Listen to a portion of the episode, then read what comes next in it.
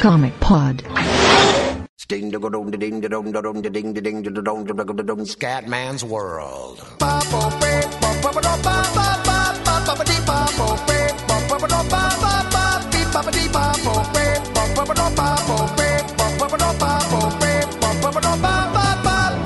calling out from Scatland. I'm calling out from Scatman's World. If you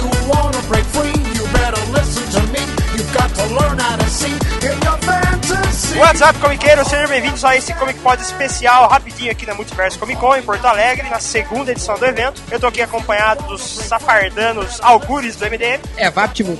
do Fabiano Professor Nerd, do Aragcast, Salve, salve, pequenos gafanhotos. e do organizador da Multiverso Comic Con, o cara bicudo desse lugar, que é o Emerson Vasconcelos. Chegou a medir, não? Foi tanta correria que eu nem consegui processar vocês. Ô Emerson, conta rapidinho pra gente como é que foi a organização do primeiro evento e as diferenças desse primeiro pro segundo que você tá vendo agora. Cara, o primeiro evento, eh, ele foi, embora ele tenha sido pensado com muita antecedência, até por, até por uma questão de ter demorado pra conseguir o local. Isso foi uma coisa que o Fabiano acompanhou de perto, professor Nerd. Ele me ajudou a tentar conseguir o local e tava realmente muito complicado. Três meses antes, acabou vindo por um outro lado a proposta dessa escola aqui. A gente tá fazendo desde o ano passado.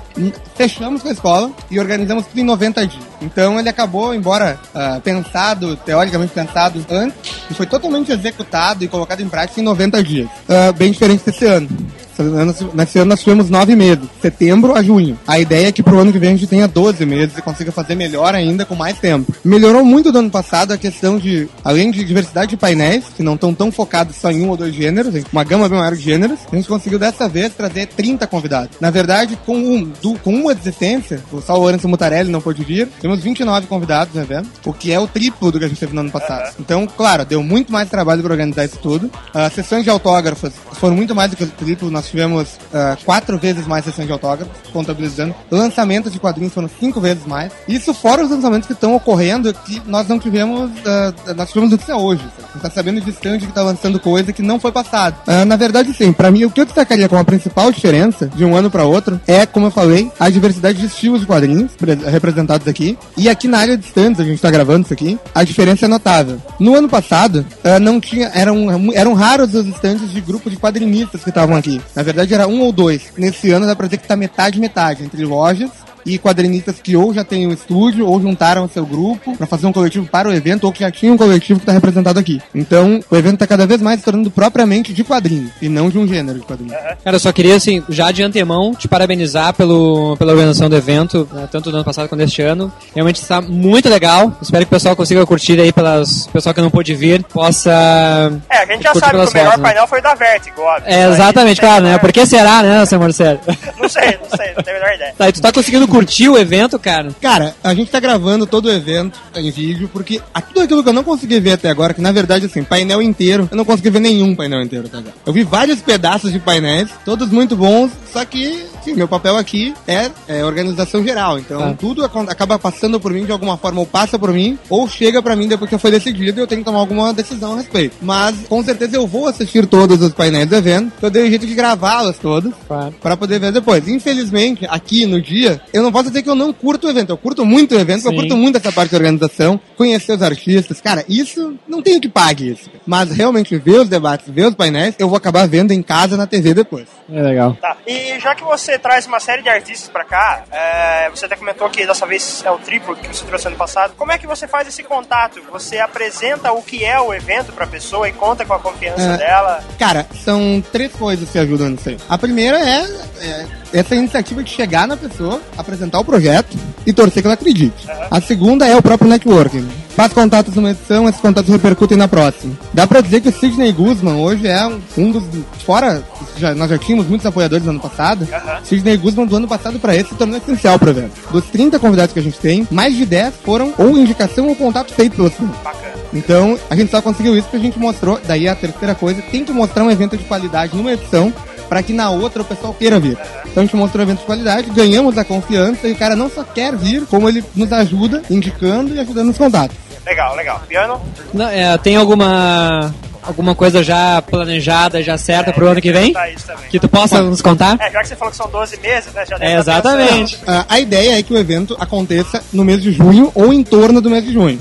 Final de maio, começo de julho, não está descartado. Procuramos não fazer em julho, porque é o mês da San Diego Comic Con. E, enfim, a gente sabe que os artistas que trabalham no mercado internacional, eles têm prazos apertados, eles não podem estar parando todo final de semana de fazer página. Então a gente procura não fazer em julho. Como é em torno do mês de junho, é possível que venha a ocorrer no começo de julho. Mas a gente não quer isso. Assim como o final de maio. Só que aqui no Rio Grande do Sul, final de maio é o mês do maior evento de cultura pop do estado, Anime Extreme. É um evento pelo qual a gente tem o maior apreço, somos um evento parceiro dele. É, cada um no seu nicho, a gente consegue é, manter Conviver, mercado- né? com- conviver muito bem, diga-se de passagem.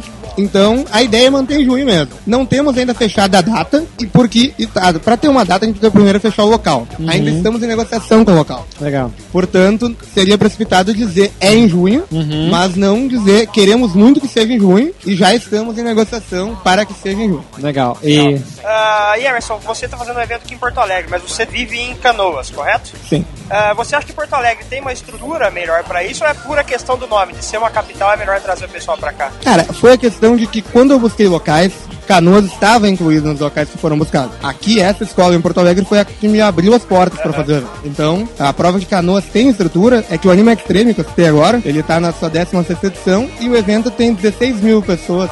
Claro, é um evento de cultura pop em geral, não são 16 mil fãs de quadrinhos gaúchos. Tem de tudo ali que com cultura pop. Mas, cara, dá pra fazer um evento grande em Canoas. Então, foi questão de oportunidade mesmo. Porto Alegre foi a que nos abriu as portas. Legal. Existe a possibilidade de você levar pra lá um dia, talvez? Cara, a gente nunca fecha a porta. Eu ia perguntar é se existe a possibilidade de um dia fazer um spin-off em outro lugar da. Olha, na verdade, Canoas já tem ah, uma, um evento de quadrinhos próprio que ele ainda ele carece um pouco de divulgação, mas ele é muito bom. Quem organiza ele é a Prefeitura de Canoas, é a- dentro da Feira do Livro de Canoas, tem uma programação muito intensa de quadrinhos. Só que ela não é muito aproveitada porque falta divulgação. inclusive o Sidney teve lá agora, né? O Sidão teve lá. A palestra do Sidão realmente bombou. assim, não dá pra dizer que, que a dele não bombou, porque eu tava lá e, cara, eu quase não, quase não consegui lugar pra sentar. Que legal. Mas, ah, enfim, ainda carece a feira, a feira como um todo, valorizar aquela área de quadrinhos. O Mal Mal, que é o quadrinista gaúcho aqui, que é o cara que organiza isso dentro da feira, ele se puxa pra caramba e o trabalho dele merece mais visibilidade. Então, Canoas, na real, já tem o seu evento em potencial de quadrinhos, cara, pra ser um dos maiores do Brasil, se for bem divulgado. Que bom. Então é isso, Emerson. Alguém tem mais alguma pergunta? Vamos liberar o menino? Vamos liberar porque tem mais coisas pra fazer. O cara tá até suando aqui, tá desesperado. Exatamente. Emerson, obrigado. Parabéns pelo evento. Obrigado, sensacional, cara. cara. Eu que agradeço a oportunidade de dar a entrevista aqui. Que ótimo, cara. Valeu, Isso pessoal aí. do Comic Pod. Até mais. ArgCast, MDM. Valeu. É isso aí, valeu, Gustavo. Muito, obrigado. Obrigado, Emerson. e Um abraço e parabéns. Um abraço.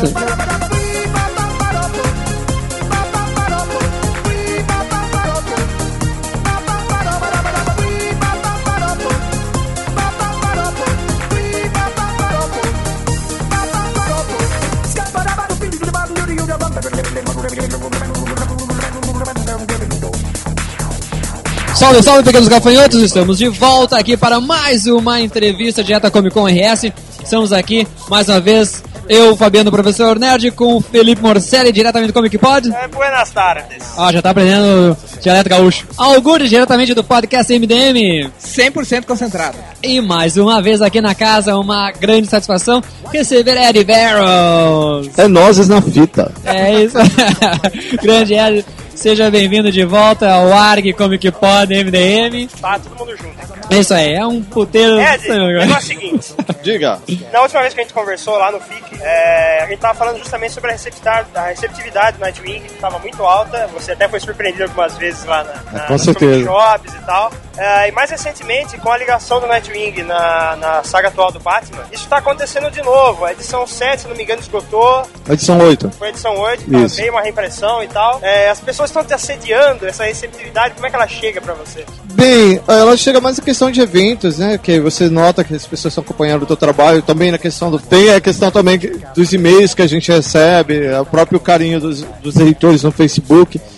Então mostra a- a- o- aonde o Nightingale está chegando. Eu não tinha essa ideia, né? É, é o trabalho de um desenhista bem solitário, então você não, não tem a dimensão de onde o teu trabalho está indo. Mas eu estou muito satisfeito, os editores também. Bacana. e essa saga, você sabia do que aconteceu? É tudo passado aos poucos? É meio misterioso ainda? Não, não, eu já sabia porque o, Caio Higgs, ele geralmente me mantém informado do que tá vendo, né? Aí me passa as ideias do que ele pretende fazer. Então isso tudo é, a gente já sabe, né? Então bem antes da revista chegar a, a ter a prévia, né? É, é lançada na internet, eu já tenho ideia mais ou menos básica do que vai acontecer, até mesmo por questão de pesquisa na internet, né? Da pesquisa, referência. Então é importante que o desenhista fique sabendo das coisas. Bacana. No caso do Nightwing, esse uniforme novo, é, foi uma coisa pedida a você? Você sugeriu? Como é que foi? A ideia foi minha. Foi sua? Foi. Tinha algumas coisas que eh, estavam me incomodando no uniforme anterior. Então eu, eu dei uma sugestão de um novo uniforme e que foi prontamente aceita pelos editores. Tem que frisar também que eh, essa concepção desse novo uniforme foi criado por mim pelo Caio Higgs.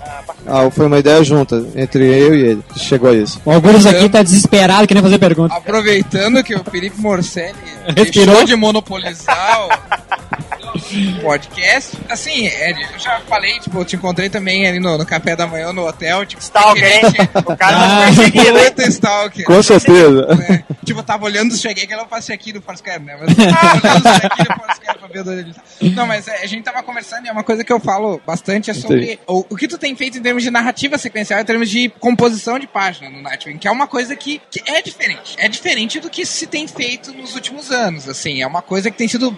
ah, e, e é complexa, assim. É uma, é uma composição de página meio complexa. E aí, o que eu quero saber é o seguinte, tu, ah, tu tem essa, essa liberdade total, tu conversa com, com o autor, com o Caio Higgins, como é que funciona esse processo, assim? Tu mostra a página pra ele, ó, a minha ideia é fazer isso, o que, tu acha, como é que funciona?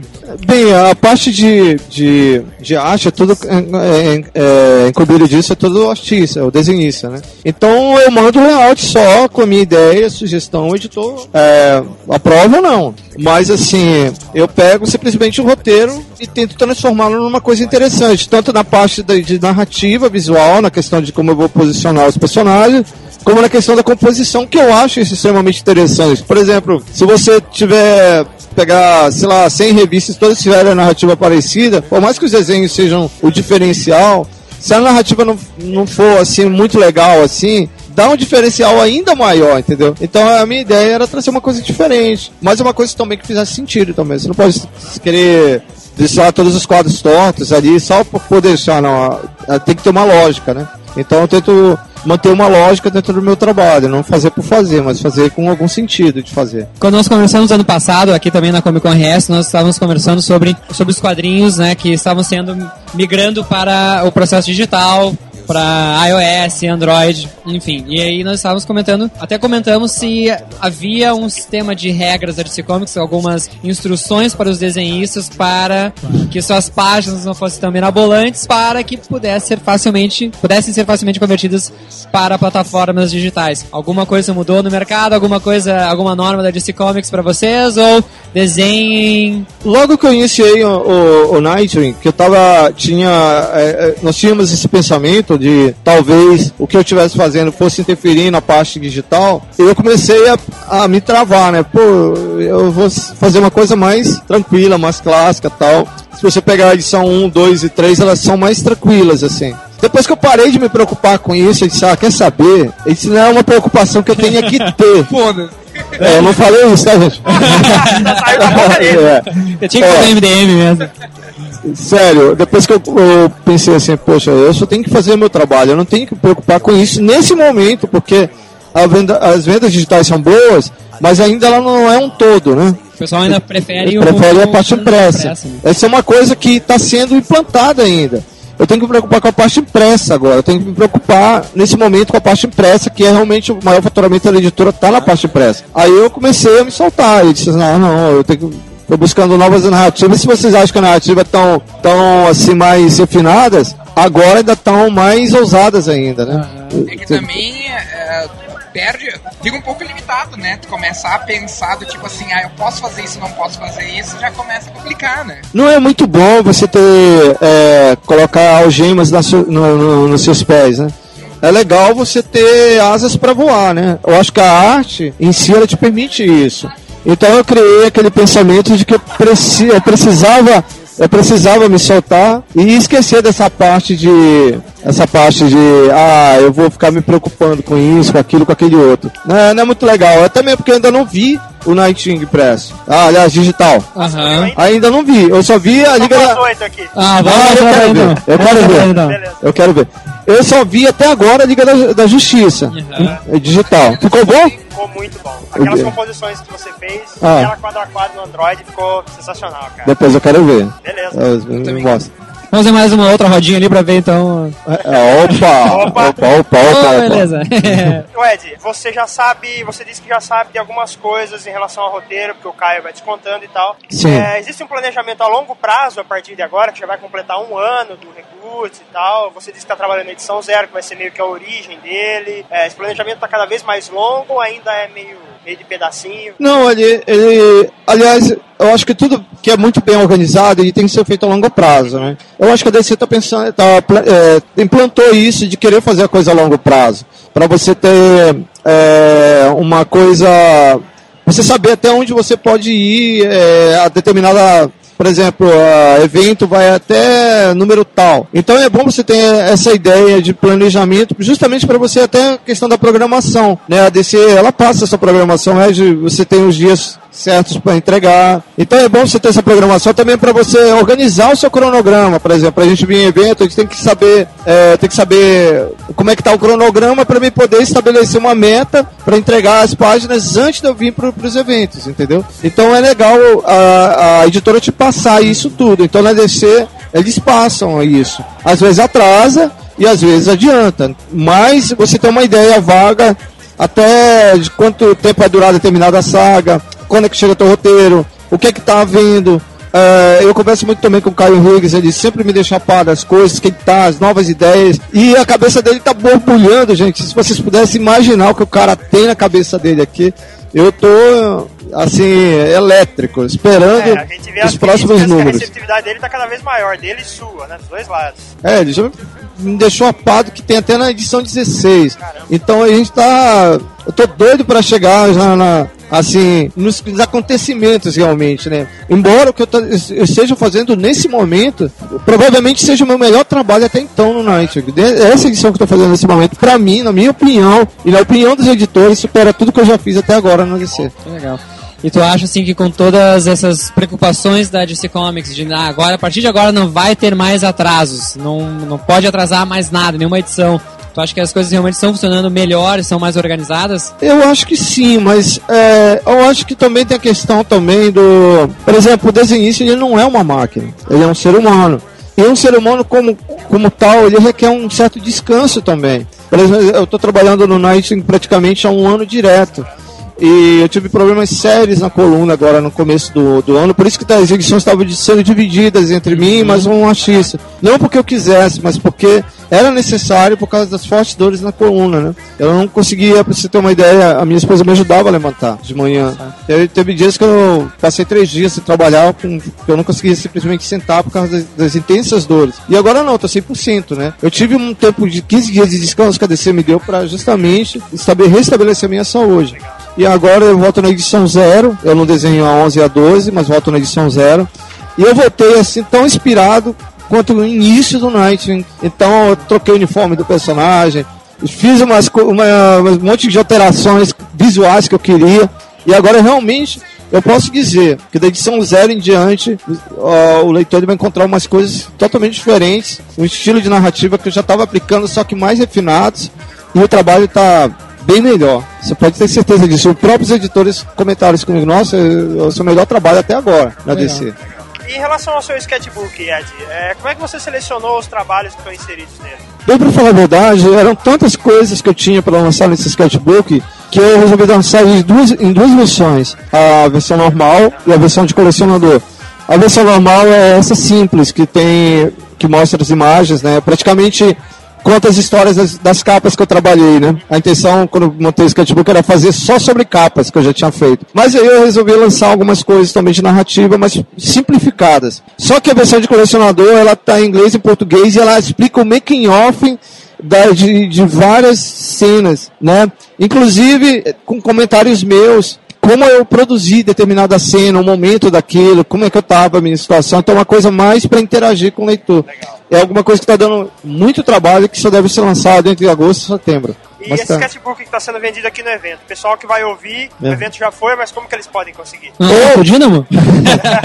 ou vindo aqui né, no, no, no evento aqui em Porto Alegre, ou simplesmente através da Comics em São Paulo, ou através do meu Facebook no, na internet, né, ou mandando e-mail para edbarrels.terra.com.br que a gente está despachando para todo o Brasil, né? É tu que responde os e-mails ou tem assistente?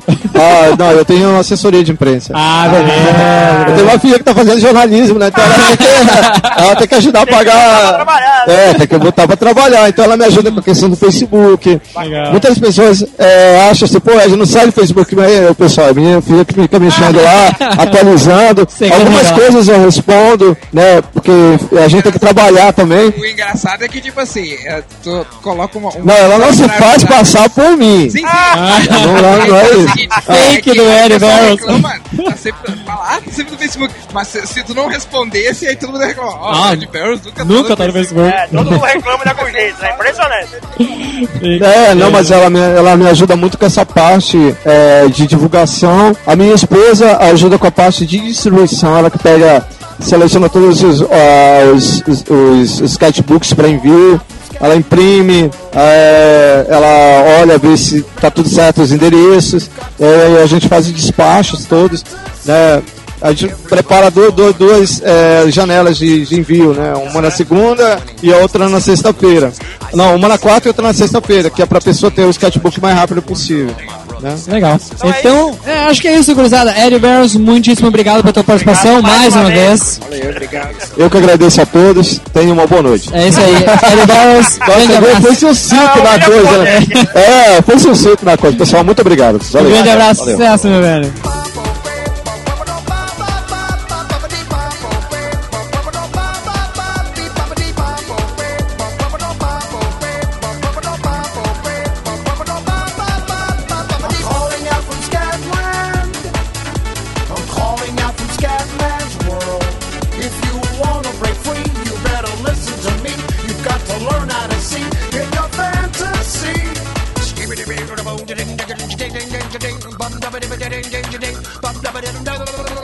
Baby,